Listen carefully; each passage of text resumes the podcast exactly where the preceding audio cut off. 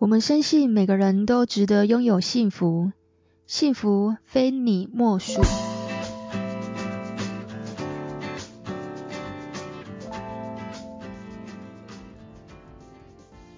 大家好，我是非你莫属的主持人杜菲，同时也是美国婚前辅导认证的咨询师。如果你是新朋友，我们这个节目是在讲有关感情、家庭。婚姻的大小事。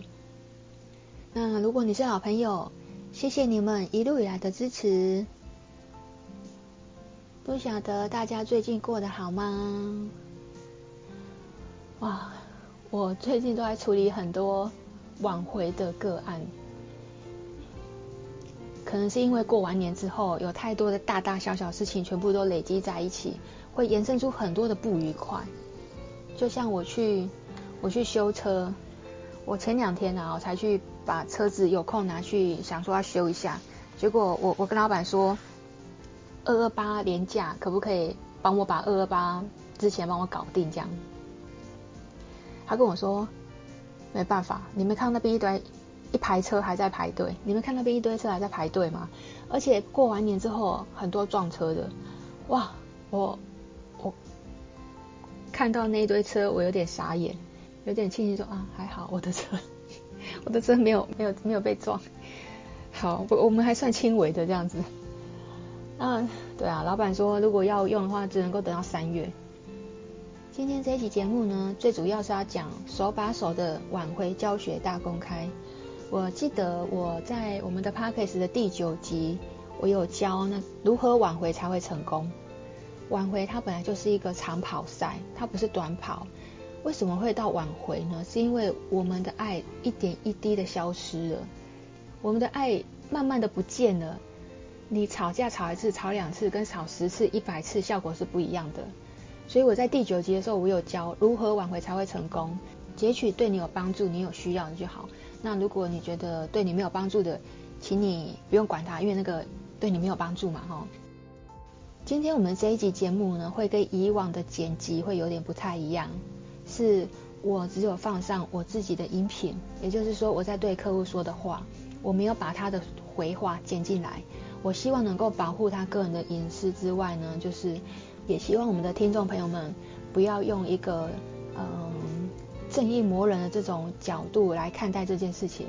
其实我觉得挽回，不论婚姻走到什么样的阶段，我们已经不讨论对跟错了。我的角色就是如何来协助他。我如何来支持他？如何帮助他？然后帮他想到一个能够两全其美的方式。如果就算要走到离婚，那我们就好聚好散。那如果我们要挽回，那我们应该怎么做呢？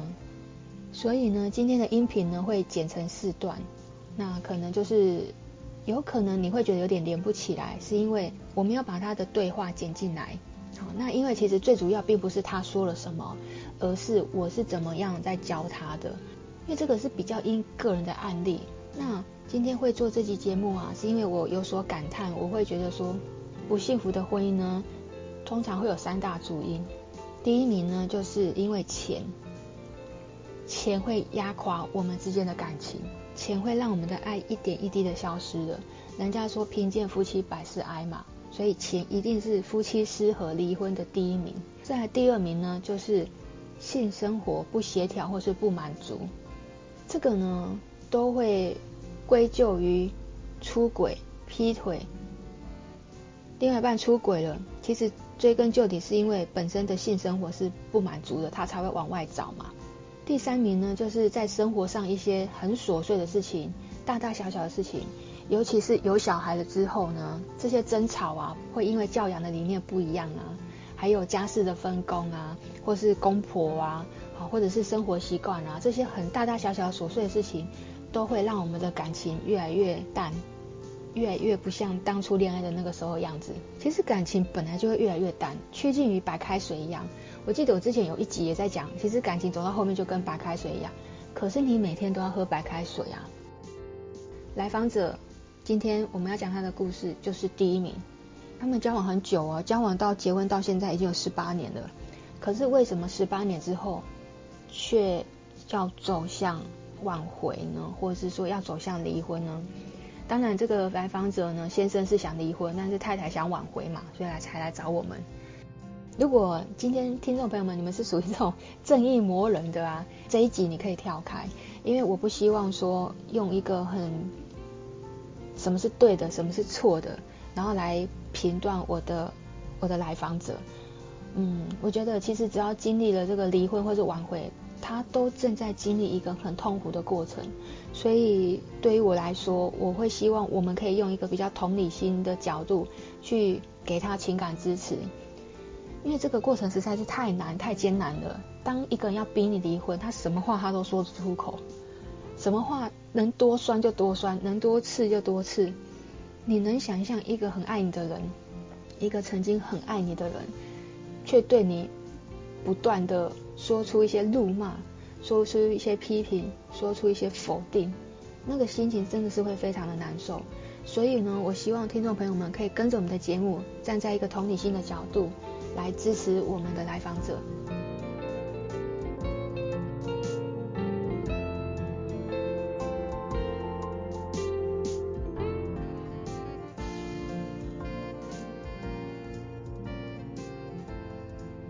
在其实我整个截图我看完了啦，我觉得他现在的心情哦，我来解读一下他现在心情。他现在心情应该是会觉得说他已经受够这个无底坑，他觉得他赚再多好像都填不满，所以我认为主因不会是外面那个小三，他只是压死骆驼的一根稻草。主因是你们的财务管理并不妥当。所以我在想，哦，挽回这件事情，嗯，有一个小小的方式，但是他现在气头上做有没有效果，我不确定。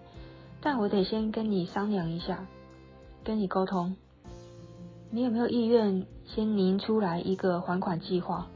就是说，让他安心，你不会再乱花钱，然后你是对财务是有。有做一个让他知道说，其实你已经学到一个教训了，这是让他感觉你已经有得到这个教训了，所以你现在找拟定一个所谓的还款计划。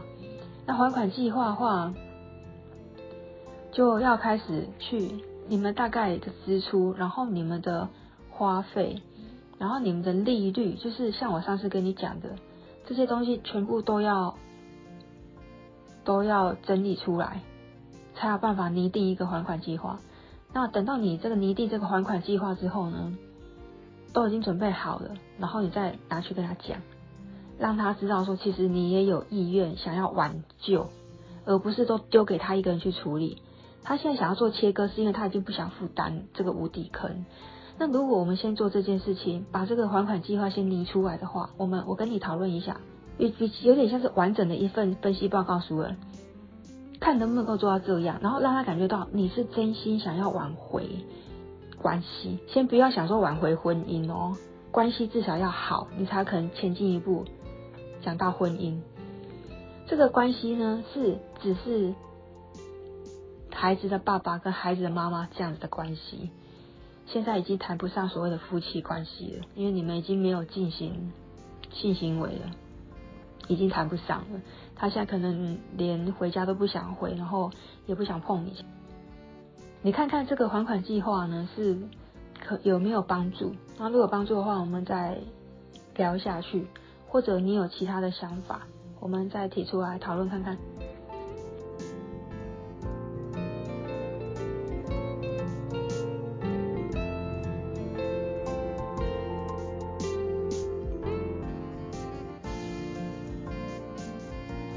的话是，我不晓得这件事情现在会发生还是之后会发生。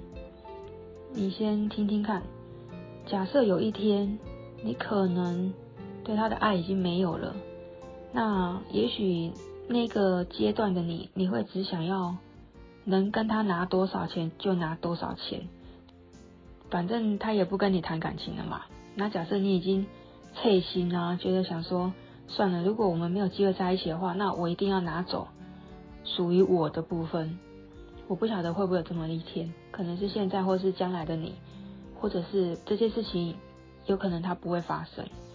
那我不晓得，因为人人是每天在变化的，人每天都会有些转折。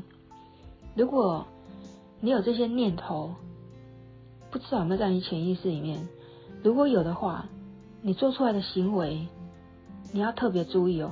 如果有这些念头，你做出来行为会让对方觉得很自私。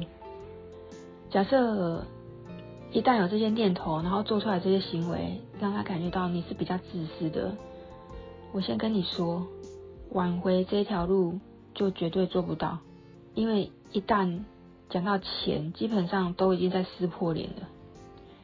没有错，他现在已经在跟你讲钱，但其实是有缘故的，因为他认为你不擅长理财，那嗯没有办法好好的这个整理这个家庭财务的部分，所以呢，特权是他给你的，他给你这个特权管理他的钱，但是特权是他给的，所以他现在把它收回去，他不想给你了，因为他认为你管的不好，他干脆自己管。所以他会讲到钱是有缘故的，并不是一开始就在跟你计较钱。如果你呢要让他感觉到这么自私，假设有有那么一天的话，那我先跟你说，挽回是绝对回不去。所以现在如果你还抱有一丝丝的那个爱的话，就要暂时的忍让跟退让。那这个很煎熬，你得熬过去。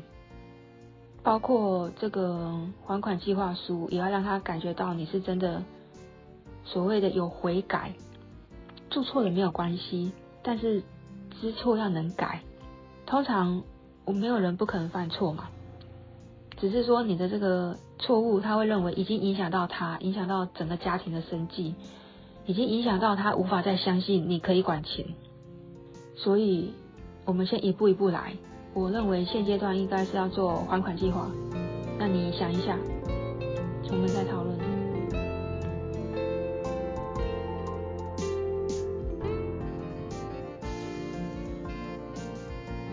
我先回答你在昨天十一点五十五分打的这个赖的文字哦，还款计划要怎么列表？可以教你方向吗？好，因为还款计划它是一个很大的工程，那因为我们距离有点远。因为你有些账单，还有你一些明细，如果我没有看过，就没有办法帮你规划一整套的这个还款计划。很多细节都是要看到，那或者是说可能要当面，诶，你可能要来台北，你如果忽略掉一些事情，或者是有些东西你没有很完整的告诉我，它就会漏掉很多。你要想一下，它是一个很大的一个工程，而且你可能要。牺牲掉，就是可能有些东西，就像你先生在这个，他有说他希望你全部都把它解掉，所以你要去思考什么东西要解掉，什么东西没办法解掉，这些东西你必须要有一个盘算，我才有办法帮你规划。就我听来的话，我觉得保险你可能要解掉了，我不晓得还有什么东西可以解掉，然后再的话，房子是势必要卖了，你有没有去找中介估价了呢？这些东西你有没有在做？还有另外，你找工作了吗？这些都是很迫切，你要。先去处理的，先找工作，然后还有就是找中介来估价，这些都是都要赶快做的，因为你不能够一直在那里挨打，你知道吗？就是你在那里，然后他就只能够他一直在说，然后你你就没有办法含扣嘛，因为他讲的东西都是事实啊，那你得找到一些利基点，就是我刚刚讲的这些东西，你得先有一些准备，然后。十一点五十六分的时候，他说要先支撑六个月，然后让你先找到工作稳定再说。后来他又说不愿意要你，要你买房子，你打错了吧？应该是卖房子。这边哈，我要跟你说一下，因为我猜想，这是我猜测哈，你会找军师，你会知，你会来找我当你的后援，当你的军师，他也会啊。所以他后他有一些反反复复的一些想法跟行为，有可能都是他去。跟别人聊天的时候，别人跟他讲说怎么样怎么样，所以背后都是有可能都是有人在教的，可能都不是你们原本的本意。他一定是也不能够讲走投无路啦，应该是说他已经心情差到差到去跟朋友诉苦。在录音里面，我有听到一段话，等一下我看一下。好，你去看一下那个录音哦，二十四分五十秒那里，他有说重复发生。一直要借钱，他已经没有办法，他认为这是个噩梦啊。然后再来三十分零六秒，他又说他现在只想跟你谈未来，因为这种日子他已经过不下去了。然后在三十五分跟五十三秒，他又说没有存款很恐怖，他觉得很恐怖。好，这些呢都会让他觉得说他没有办法再重蹈覆辙，这些一直要被追着钱跑的感觉。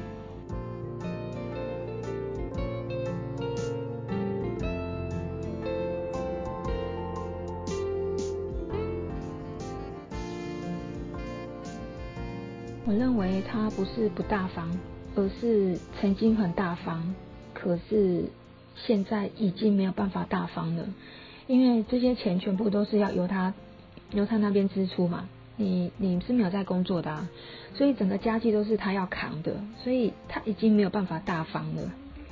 就这个时候，你可能会觉得他很小气。我想要回应你哦，因为你说他不在乎在孩子面前跟你吵架，因为我们大人的情绪。他已经他的情绪也很满，然后他已经有点受不了了，他他没有办法去面对这样子的结果。那因为一开始他是很相信你的家庭在用钱的方式，因为他在这个录音里面有不断的问你，你就是这样在顾家的吗？然后一直在质疑你的金钱观跟跟跟跟跟这个价值观。他其实是呈现出来是一也是很愤怒的，因为。这不是他想要过的生活，怎么钱赚越多反而花越多？然后他觉得说，这十八年来他没有办法再继续过这样的日子了，所以他的情绪也很满。然后你呢，其实你也感受到委屈，也感觉到很受伤，因为你一直被他否定嘛，哈。虽然说他讲的都是事实，可是因为我们在生气的时候，在冲突的时候，说真的都会没有一句好话啦。那你也不要太把它往心里面去，我知道不容易，但是尽可能的忽略，因为毕竟你是妈妈嘛。好，那我我要解解解读的就是说，先生的情绪也很满，你的情绪也很满，所以两个人在冲突的时候，其实已经顾不了孩子了，已经顾不到了。所以当大人的我们要有那个智慧，先去处理自己的情绪。先生有他自己的出口。那因为他没有来找我，我没有办法帮你去疏通他的情绪，我只能够先教你怎么样去排解这个情绪。那你自己心里要有底，就是你的想法，即便很负面、很受伤、很委屈，我都知道，因为这个就是过程。现在最后我要下一个总结哈，第一个就是你现阶段你的想法是什么？你还想挽回吗？还是说？如果走离婚这一条路，对你来说有没有更大的利基点？是希望我告诉你的。这两个麻烦你想一下。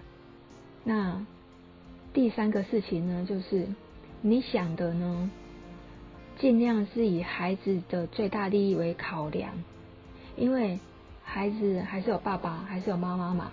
其实就算你们两个假设以后已经。不住在一起了，然后两个人分开了。可是其实你们还是有一个共同的孩子啊。只要让孩子知道说，爸爸妈妈分开不是因为你，因为有的时候太小的孩子他会误判，认为说你们分开是不是因为我不乖，我不对，我做错什么了，你们才要分开。可是现在的这个局势并不是孩子的错啊，不要让孩子误以为是他的错哦。吼，那。这边话可能就要你就要多费心一点，因为你是主要照顾者，你要去观察一下孩子的这个反应。那我这边的话，对，我觉得我目前先讲到这样，不然的话你资讯量太大，我怕你消化不了。就几个问题，你想一下哦。